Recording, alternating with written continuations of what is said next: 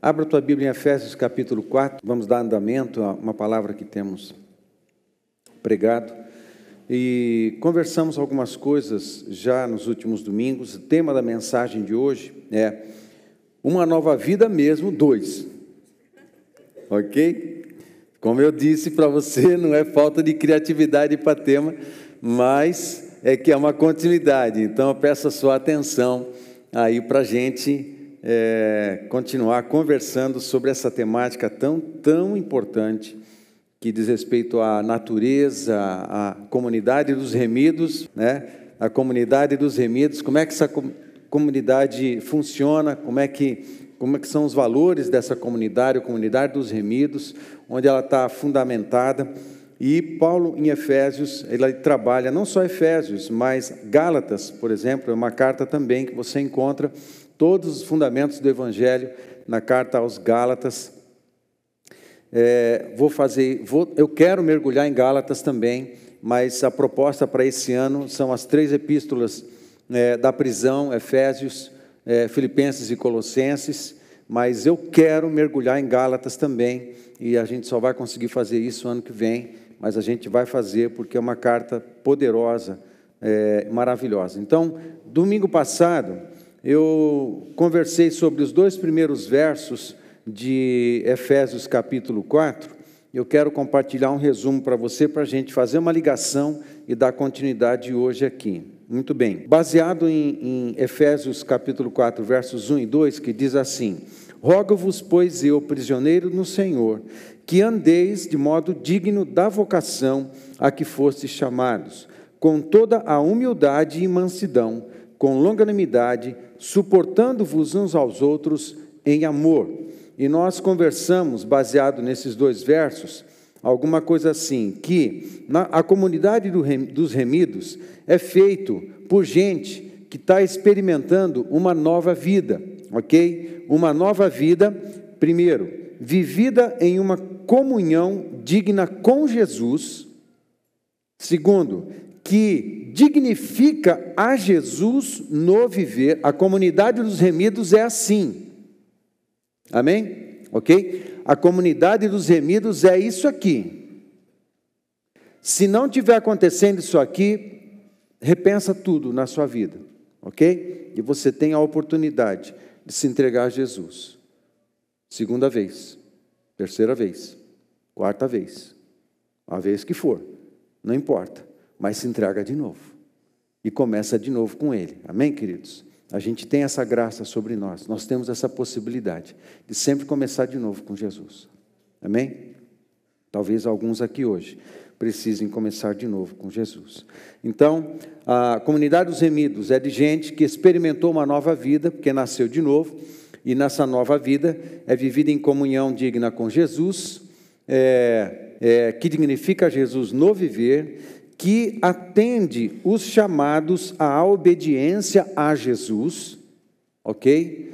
E obedece não como um peso, não como uma carga, porque entende o benefício da obediência, obedece porque crê, crê na obediência, confia na obediência, confia em Deus e sabe que a obediência é o melhor caminho, é a melhor coisa a gente faz, que a gente faz andando com Jesus. A obediência é libertadora, a obediência é abençoadora, a obediência é curadora, a obediência é transformadora, é restauradora, a obediência é libertadora. Amém? Nós obedecemos não porque é um peso ou uma carga, obedecemos porque a nossa vida é, é obedecer a Deus, é na obediência que crescemos, é na obediência que nós mergulhamos na palavra e ela mergulha em nós. Amém? que vivencia a vocação da salvação em todas as dimensões. Nós somos salvos. Agora, os benefícios da cruz, os benefícios da cruz que esse a galera dos remidos aqui, a comunidade dos remidos é, é, tem a favor dela é, é imensurável é grandiosa demais. A gente não compreende a, as dimensões das bênçãos da salvação. a gente precisa andar na salvação, a gente precisa mergulhar na salvação, a gente precisa permitir que ela mergulhe cada vez mais em nós. A gente precisa discernir melhor a cruz, discernir melhor a ressurreição, discernir o poder libertador da cruz, o poder restaurador e abençoador da ressurreição, discernir com mais profundidade todas as coisas no reino de Deus, discernir a salvação, entender a salvação, vivenciar a salvação cada vez mais, experimentando cura e transformação em todas as áreas, em todas as áreas, em todas as áreas da nossa vida.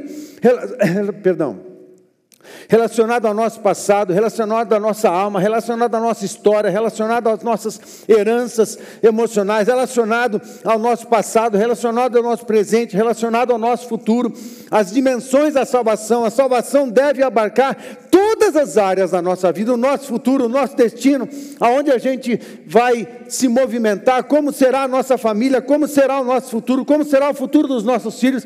A salvação não é apenas uma oportunidade que eu tive em Jesus e agora estou com Ele, eu sei que quando eu morrer eu vou para o céu. Não é isso, é muito mais. A salvação não é o fim, a salvação é o começo. É o começo de todas as coisas, e as bênçãos da salvação, elas devem ir frutificando em todas as dimensões do ser em todas as áreas da nossa vida. A nossa, nosso casamento experimentando salvação, nossos relacionamentos experimentando salvação, o nosso trabalho experimentando salvação, nossa relação com o dinheiro experimentando salvação. Amém? Nosso emocional experimentando salvação, os nossos sentimentos experimentando salvação salvação e cura e restauração do conjunto de tristezas, de ressentimentos, de frustrações, de perdas emocionais que tivemos em toda a vida. O poder da salvação é grandioso o suficiente para salvar, curar, restaurar os nossos sentimentos, toda a nossa parte sentimental, me reconstruir, me fazer gente nova, me fazer gente gente do céu, gente de Deus, curada e restaurada, a salvação entrando e curando todas as áreas da minha vida. Amém? A gente precisa mergulhar nisso, mergulhar na salvação. Não é apenas algo que eu tenho, como eu às vezes me refiro, um bilhete que um bilhete que me dá direito a ir para o céu. Não é nada disso. A salvação é uma vida. Você entra nela. Você tem que viver a salvação. Não é algo que você tenha ou não tenha apenas. É algo que você vive ou não vive. Capite? Amém? Então você vai vivendo a salvação. E vivendo salvação em todas as, as dimensões, todas as dimensões. A galera da redenção, a galera dos remidos, tem o desafio de caminhando com Jesus, Ele próprio é o caminho, experimenta, ir experimentando salvação, salvação, salvação. Por isso mencionei nos últimos domingos que os movimentos da vida cristã é, é, aliás, tem que acontecer movimentos. É, o primeiro verso, né, para que andeis de modo digno, e não é uma, uma, uma ironia, nem uma brincadeira, rogo-vos, pois eu, prisioneiro do Senhor, que andeis. Essa palavra andar, ela sim tem a ideia de movimento, quem se movimenta pelo caminho, quem se movimenta pelo caminho da salvação e vai provando, provando dela, provando dela, provando dela, provando dela e ampliando a, a, o poder da salvação entrando em todas as dimensões do nosso ser e da nossa vida. Amém, queridos? Isso é possível em Jesus. Isso é possível em Jesus. Não é automático. É um caminho. Você precisa querer andar nele. Você precisa querer andar nele. Você precisa, porque na caminhada, na, no caminho da vida, você experimenta a morte. No caminho da vida, você tem que conjugar isso o tempo inteiro. Né? São os antagonismos. Paulo gosta de lidar com os antagonismos: morte, vida, perdição, salvação, condenação, libertação, punição, justificação.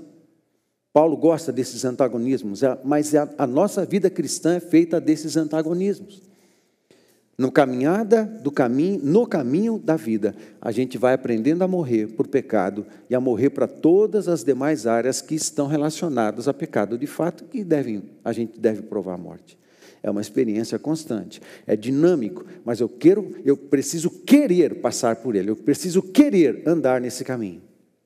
Amém? Então, a gente viu disso, a gente está vendo tudo isso. Eu não me incomodo de repetir algumas coisas. Jesus disse isso, o apóstolo Paulo disse isso. Eu não me incomodo de repetir algumas coisas para vocês. O apóstolo Pedro disse isso. Eu não me incomodo de repetir algumas coisas para vocês, porque assim isso vai impregnando, vai marcando, vai entrando, vai entrando onde precisa entrar no coração, na vida, na nossa é, é banco de dados aqui, no nosso conhecimento. Amém, gente?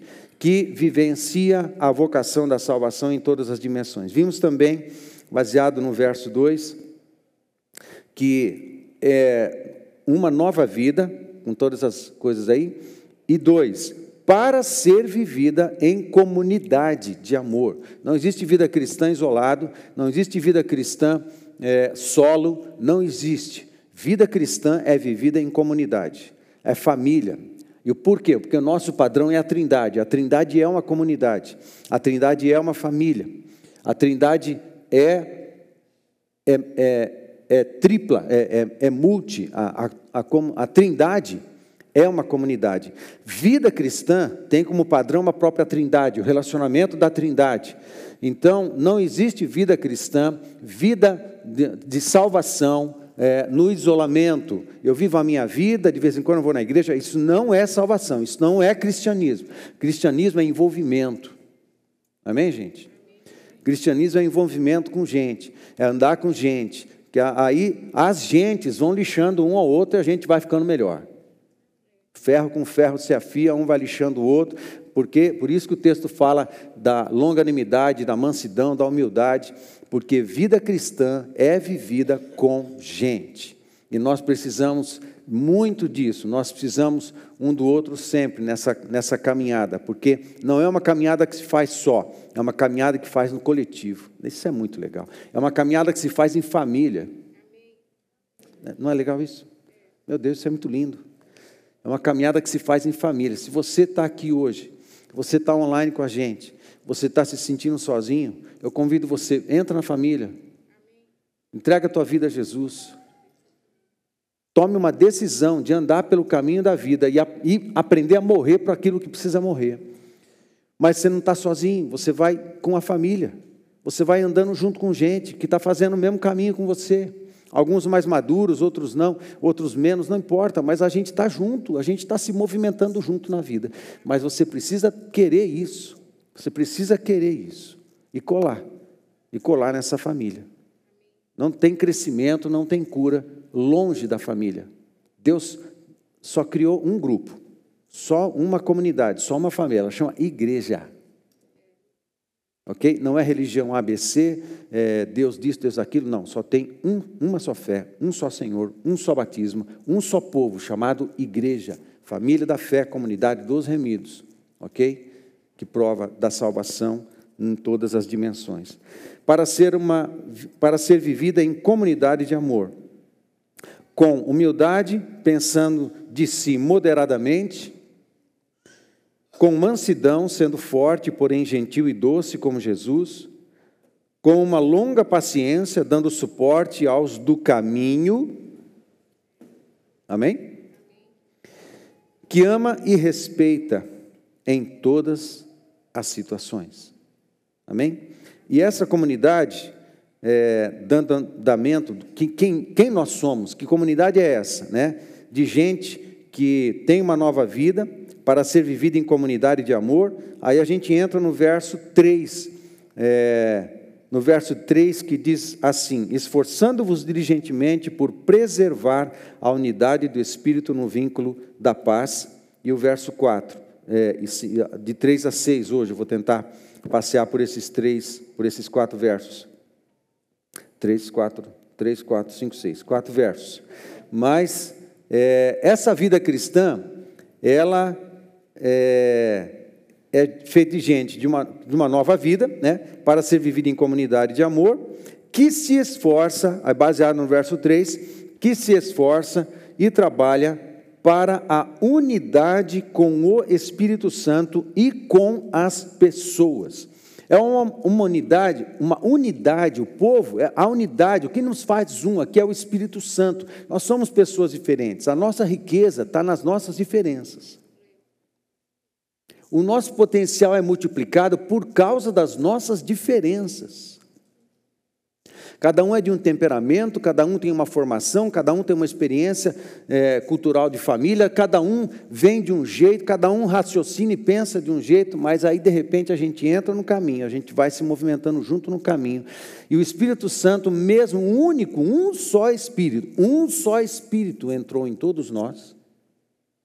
E é o Espírito Santo que nos faz um, é Ele que nos dá unidade, unidade na diversidade na diversidade de pessoas, na diversidade de experiências, na diversidade de culturas. É o Espírito Santo que nos faz uno e que tem o poder de fazer da gente um corpo só. E que, nas nossas diferenças, potencializamos todo o nosso poder de realização. Potencializamos, é, é um poder maravilhoso. Basta pensar o que aconteceu ontem, o que vem acontecendo na nossa vida toda. Mas ontem, por exemplo, a mobilização foi bastante forte. Muita gente trabalhando. Uau, que coisa linda! A gente pode fazer qualquer coisa, gente. Nós podemos fazer qualquer coisa. Nós podemos abalar essa cidade, nós podemos fazer, porque Deus é conosco. Por causa, ou oh, a gente é, é, arrebenta a boca do balão, nesse sentido, não de inchar o ego, mas é porque há um poder, esse Espírito que, que nos unifica, ele também, a Bíblia fala que ele é o poder, não é uma, apenas uma linha de ligação, não, ele é um poder vibrante, é um fio desencapado. Não é um fio de algodão que amarrou todo mundo, deixou todo mundo pertinho. Não. É um fio desencapado, de energia pura, de poder, de energon, que se movimenta, que eletriza todo mundo. E está todo mundo a 220, 440, 880, mil, não sei, já não sei mais. Está todo mundo eletrizado, porque o que nos unifica, o que nos faz um, o que nos faz uno, é o poder de Deus. E isso, ele tanto nos faz um, tem o poder de nos fazer um, como tem o poder de manifestar-se em nós e de nos movimentar no caminho, manifestando Jesus, manifestando Jesus em todas as áreas, em todas as dimensões dos relacionamentos, dos interpessoais, tudo, poder, poder, poder. E assim o testemunho de Jesus vai aparecendo, pessoas vão sendo transformadas, e o testemunho vai tocando outras pessoas também na caminhada, e outros vão sendo agregados à família, vão entrando na família, ok? Ontem tivemos uma, uma felicíssima né, experiência de um, de um casal, né? Uma pessoa sendo reconciliada ao caminho, retornando ao caminho, outra decidindo entrar no caminho. Uau, é isso, é família, e agora a gente está junto. Amém? Agora a gente está junto. Você, entrou junto, agora se movimenta junto. E a gente segue para o crescimento, provando salvação em todas as dimensões, todas as áreas do ser. Que se esforça e trabalha pela unidade. Então, esse espírito é o que promove essas coisas todas. Mas é, a comunidade dos remidos, eu preciso lembrar sempre disso, ok? Entenda a didática, é, a pedagogia do negócio. A comunidade dos remidos é isso aqui. Isso aqui não é, não é conselho. Há um conselho, ó, sejam, uh, uh, estejam unidos, se esforcem pela unidade. Não, isso não é um conselho. Isso é a nossa natureza. Se você está desajustado disso, talvez não esteja na salvação. Entende? Daí o poder e a importância dessa palavra. Não é um conselho para assim, ah, vou me esforçar para a gente. Não, não. Se você não está nisso e não está gastando a sua vida na unidade, na paz da comunidade, no crescimento da comunidade, você está desajustado talvez da salvação. Não é opcional. É legal o Evangelho, quando você estuda a Bíblia, você mergulha nela, porque as coisas ficam tudo assim, preto no branco. Tudo preto no branco, tudo santista. Né? Tudo preto e branco. Você vê que eu não falei corintiano, eu falei santista. Né? É, é, mas fiquei com vontade de falar, mas não falei. Ah, bom, é tudo assim, tudo claro. Vai ficando tudo muito evidente as coisas. Né? Ah, é como as coisas são. Como as coisas são no reino, como as coisas devem ser. para nós. Muito bem. Aí, essa unidade, ela é promovida pelo. Olha que, olha que doideira, pensa aqui comigo. Essa unidade, ela é promovida pelo Espírito Santo, é realizada pelo Espírito Santo, ela existe por causa do Espírito Santo e ela é inquebrável. Ela é indestrutível.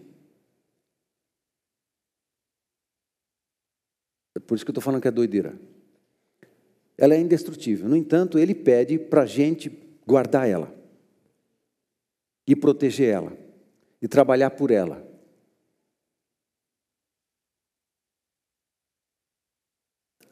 É uma incógnita ou não é? É, mas você vem comigo para a gente resolver esse problema? Amém? Vem comigo que a gente vai resolver esse problema. Vem comigo. O que, que o Espírito Santo está fazendo comigo com você? Ok? Muito bem. Esforçando. Deixa eu falar com você sobre a palavra esforço. É, o verso 3: Esforçando-vos diligentemente por preservar a unidade do Espírito no vínculo da paz. Essa, a necess, a, o poder da unidade, a necessidade de guardarmos a unidade é tão grande que o apóstolo Paulo, inspirado evidentemente pelo Espírito Santo, dá esse, essa palavra, esse rogo, rogo-vos, pois, o rogo-vos do primeiro verso, também cabe aqui. Esforçando-vos. A força do rogo-vos, do, do, do 4.1, está aqui também. Ok, amados? Ok? Tá, é força. É, Esforçando-vos diligentemente. Na, na língua original, isso aqui tem uma força tão grande. É alguma coisa muito, muito poderosa. A palavra esforçando-vos aqui, ela é um verbo, ok? Só que na, na língua original, ela tem a ideia, ela está, me permitem fazer a construção é, sintaxe aqui, eu sei que a maioria não vai nem lembrar de nada de gramática de português, mas eu quero fundamentar. Eu quero fundamentar para você o que, que eu, vou, eu vou afirmar. É um verbo que no, no grego ele está no particípio, no presente, ativo, plural, nominativo masculino. Ah, o que, que é isso? Pelo amor de Deus. Ficou tudo mais claro, né? É, agora. É, eu sabia que vocês iam entender, né? Agora, o que isso significa para nós? Em português talvez não tanto, mas na língua original isso significa o seguinte: primeiro que ele está no presente ativo, né? É, isso significa o seguinte: o presidente, o pre, perdão, o presente ativo no grego, ela, ele funciona como no português no gerúndio, significa uma ação constante, uma ação permanente. Isso aqui não para nunca, ok? É, é, é constante, não, não para. Então a palavra está dizendo assim: o esforço que você tem que ter para preservar a unidade não deve jamais cessar. E tem que ser um esforço diligente. A palavra diligente aqui também tem a mesma força do esforço. Não é só, é, é um adjetivo, mas é um adjetivo que carrega de mais força ainda a palavra, mais força a palavra esforço. Ou seja, é algo inegociável. Você precisa dedicar toda a sua energia, toda a sua atenção, todo o seu esforço para esse fim, para preservar a unidade da igreja, para preservar a unidade dos relacionamentos, para preservar a saúde da unidade da comunidade dos remidos. Amém? Faça o que for preciso, porque a gente precisa guardar esse negócio da unidade da igreja. Muito bem. Esforçando-vos esse verbo, ele tem a ideia de não devemos poupar esforços algum para que a gente esteja unido, se movimentando junto na mesma direção. Os esforços, os esforços devem ser constantes por causa do presente ativo da língua e diligente. Tem um autor, um comentarista que fez um comentário dessa, dessa expressão, Marx Barth, ele é da família Barth. Eles, é, um, um, dos Bart é, trabalhou aqui na, na Escola Superior de Teologia, em São Leopoldo, no Rio Grande do Sul, e eles escreveram, produziram muito material teológico, lindo, lindo, maravilhoso. E, e, esse, e um, um dos irmãos, o Marcos Bart, ele ele escreveu um, um, seguinte comentário a respeito desse texto aqui: não somente pressa e paixão, quanto ao esforço e a diligência para preservar a unidade do espírito. Essa, essa palavra não apenas denota é, pressa e paixão, pressa mesmo. Faça o que for preciso e faça agora. Pela saúde da unidade da comunidade. Faça o que preciso, faça agora, pela saúde da unidade da comunidade dos salvos, da comunidade dos remidos. Não apenas pressa e paixão, paixão. Você tem que pôr o teu coração nisso, você tem que pôr a tua inteligência nisso, você tem que ter pôr as suas energias nisso, você tem que fazer. É assim na comunidade dos remidos. A, a mãe, a, vocês estão entendendo que isso aqui não é um conselho? Isso aqui é como tem que ser? Amém? É a nossa identidade, a gente funciona assim. A igreja dos remidos funciona assim. Amém, queridos? Portanto, é, não apenas pressa e paixão, como também um esforço total do homem integral está em mira nessa exortação de Paulo, envolvendo a sua vontade, os seus sentimentos, a sua razão, a sua força física e a sua atitude total.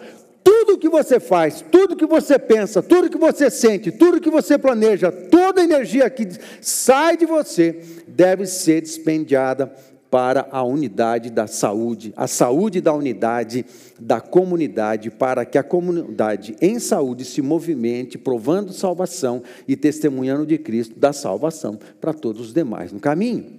Amém, gente? Não é opcional não é facultativo, é como tem que ser, é assim. A palavra esforçando-vos diligentemente tem essa ideia, amém? É forte, muito bem.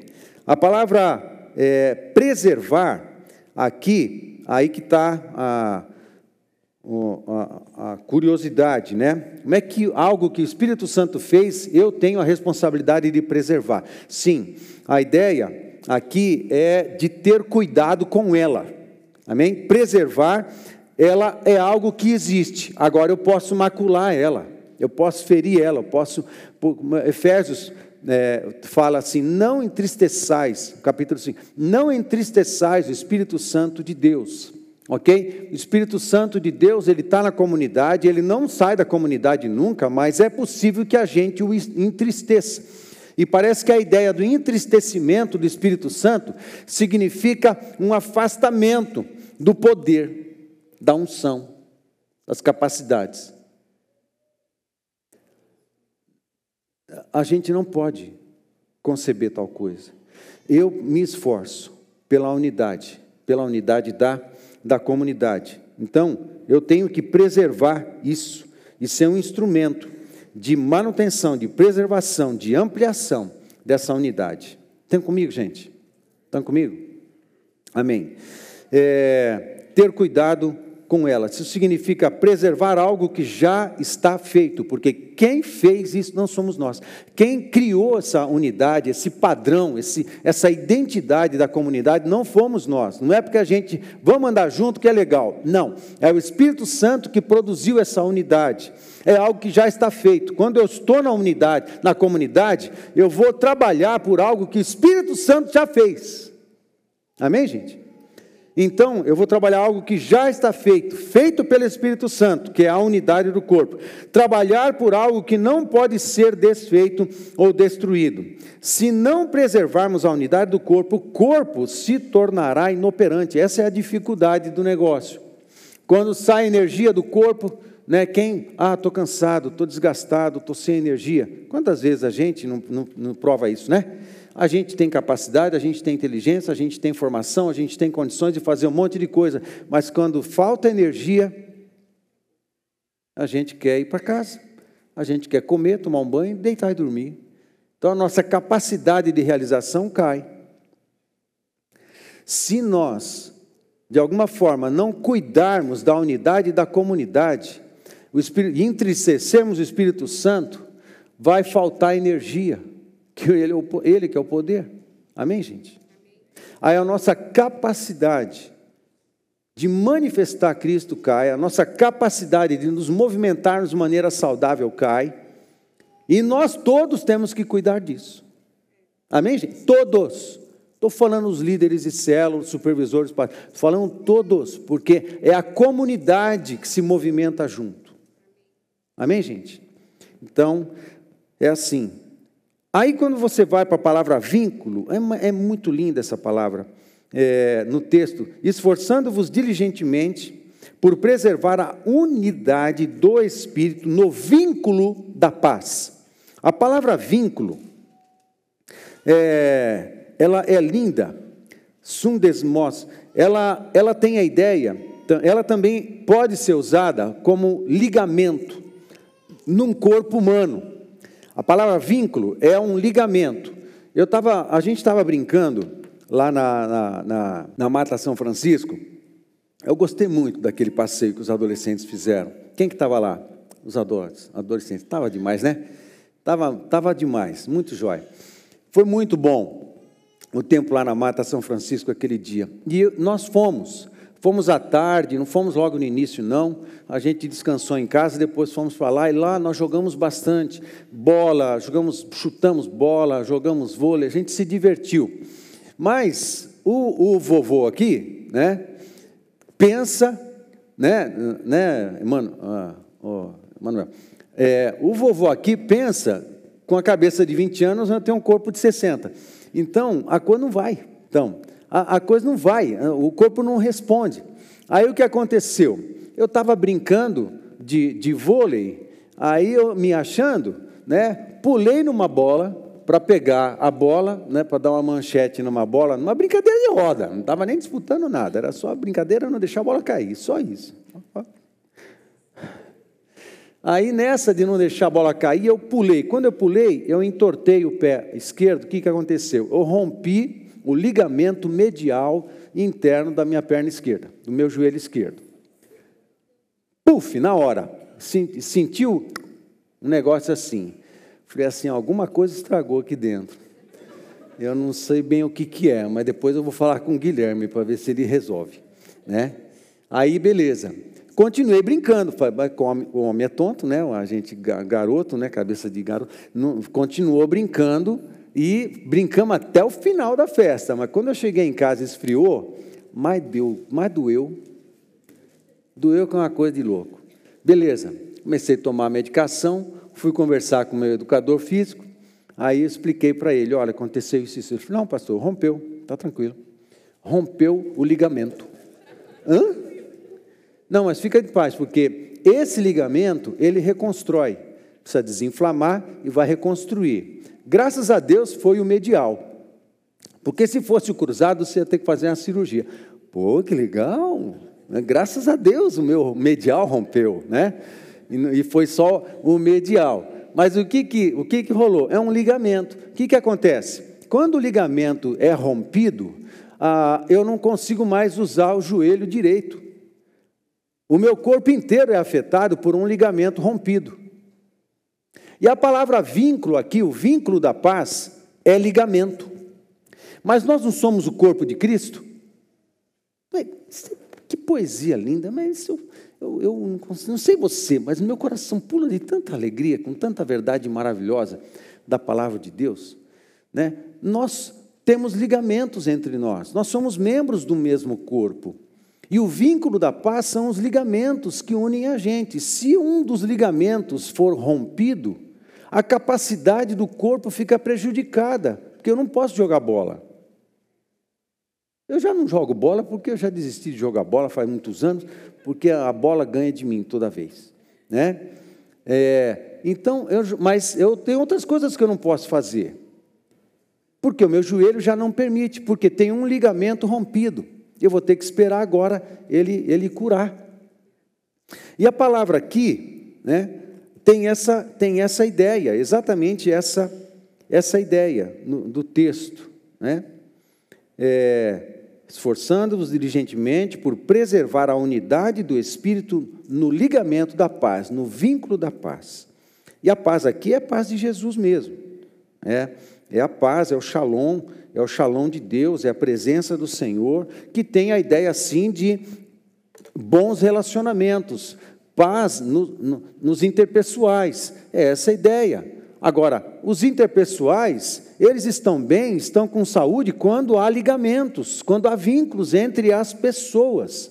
No vínculo da paz, eu preciso me esforçar para que haja vínculo de paz em todas as pessoas, em todas as células, em todas as áreas de supervisão. Por isso a gente não competiu ontem, para ver quem é que vendia mais porque é desnecessário, é mundano, carnal e diabólico um pensamento desse. Porque a gente soma, a gente não está é, medindo, ah, vamos ver se rompe o ligamento medial direito agora. Aí o direito olha para o medial esquerdo e fala assim: está rompido, ha.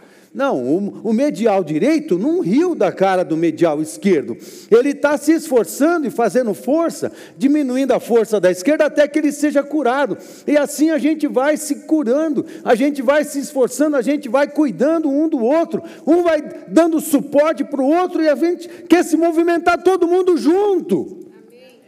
Amém, Amém gente? Nós nos movimentamos, todos na mesma direção. Essa é a ideia do vínculo do vínculo da paz, todo mundo trabalhando e todo mundo se esforçando o máximo que pode para que haja paz permanente na comunidade dos remidos, esforçando-vos diligentemente por preservar a unidade do espírito no vínculo da paz. Mas deixa eu tentar resolver, antes de entrar no verso 4, tentar resolver a questão ah, da, da, dessa dessa dúvida, se é algo que o Espírito Santo fez, como é que ele pede para a gente cuidar?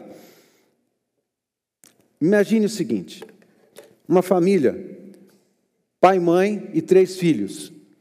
Pai, mãe, três filhos, os filhos já cresceram, estão perto da, da idade, são adultos, já podem casar, ou são adultos, podem se cuidar, mas nessa fase da vida, de repente, os pais já não estão se dando muito bem. Aqui não estou pensando em ninguém, isso é fictício, fictício. É uma ilustração. Os pais já não estão se dando muito bem e acontece um problema no relacionamento conjugal e eles decidem separar. Pai, mãe. Mas eles têm os três filhos e os três filhos, eles sofrem essa, essa, esse rompimento, sofrem com tudo isso e esses três filhos é, discordam dos pais e de repente discordam deles também e eles rompem também, eles rompem com os pais e rompem entre eles. E o rompimento foi tão dramático que cada um foi para um lado. Aconteceu o divórcio do casal, o homem foi para um lado, o marido foi para um lado, a mulher foi para outro lado, e os filhos que romperam com todos também, cada um foi morar num estado. Mas o rompimento foi tão dramático que eles mudaram até o nome. Eu não quero nem o nome da minha família, eu vou mudar o nome.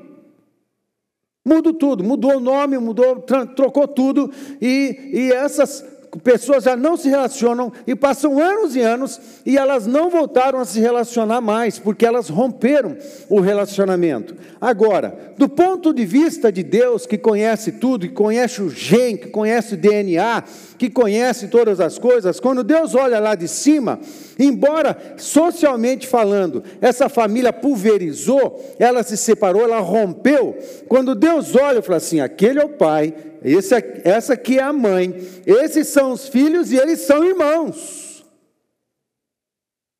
Amém? Nesse sentido, Deus, existem verdades imutáveis, que continuam verdades, mesmo quando a família se rompe. Porque você fala, fala assim, ah, pastor, a gente conhece na história de igrejas que pulverizaram, de ministérios que pulverizaram, de gente que rompeu e depois saiu brigado. Mas o senhor está falando que é inquebrável a unidade da igreja? Sim, ela é inquebrável nesse aspecto. Nesse aspecto, de uma verdade que foi estabelecida pelo Senhor e que agora o Espírito Santo nos convida a trabalhar na manutenção dela porque ela continua sendo verdade, mesmo quando há rompimento aqui no mundo natural. Só que o que acontece? Quando há rompimento no mundo natural, capacidade de produção destruída, relacionamento destruído, experiência de perdão destruída. Porque se perdoardes, perdoardes aos homens as suas ofensas, vosso Pai que está no céu perdoará as vossas. Mas, se não perdoardes aos homens as suas ofensas, tampouco vosso Pai que está nos céus perdoará as vossas. Capítulo 6 de Mateus, o texto que segue, palavras de Jesus, logo depois da oração do Pai Nosso. É o único tema que ele volta depois da oração. Ele ensina sobre a oração. Acabou o tema da oração e ele volta num tema ele volta a falar do tema do perdão. E ele está dizendo: o tema do perdão é muito importante. Se o teu coração está cheio de ressentimento com pessoas, isso vai afetar a tua oração. Isso é tão importante que Jesus volta a falar do tema do perdão. Isso significa, se você tem perdão para dar para pessoas, tem ressentimentos, coisas que aconteceram no passado, o poder da salvação tem que entrar nessas áreas aí do teu coração. Porque a salvação chegou até nós pelo perdão. Não foi isso? Nós pedimos perdão ao Senhor pelos nossos, dos nossos pecados e Ele nos perdoou. Quando Ele nos perdoou, o sangue de Jesus entrou em, em cena, entrou em vigência, liberou seu poder redentivo e a salvação entrou em mim. Não sou eu que tenho a salvação, é ela que me tem.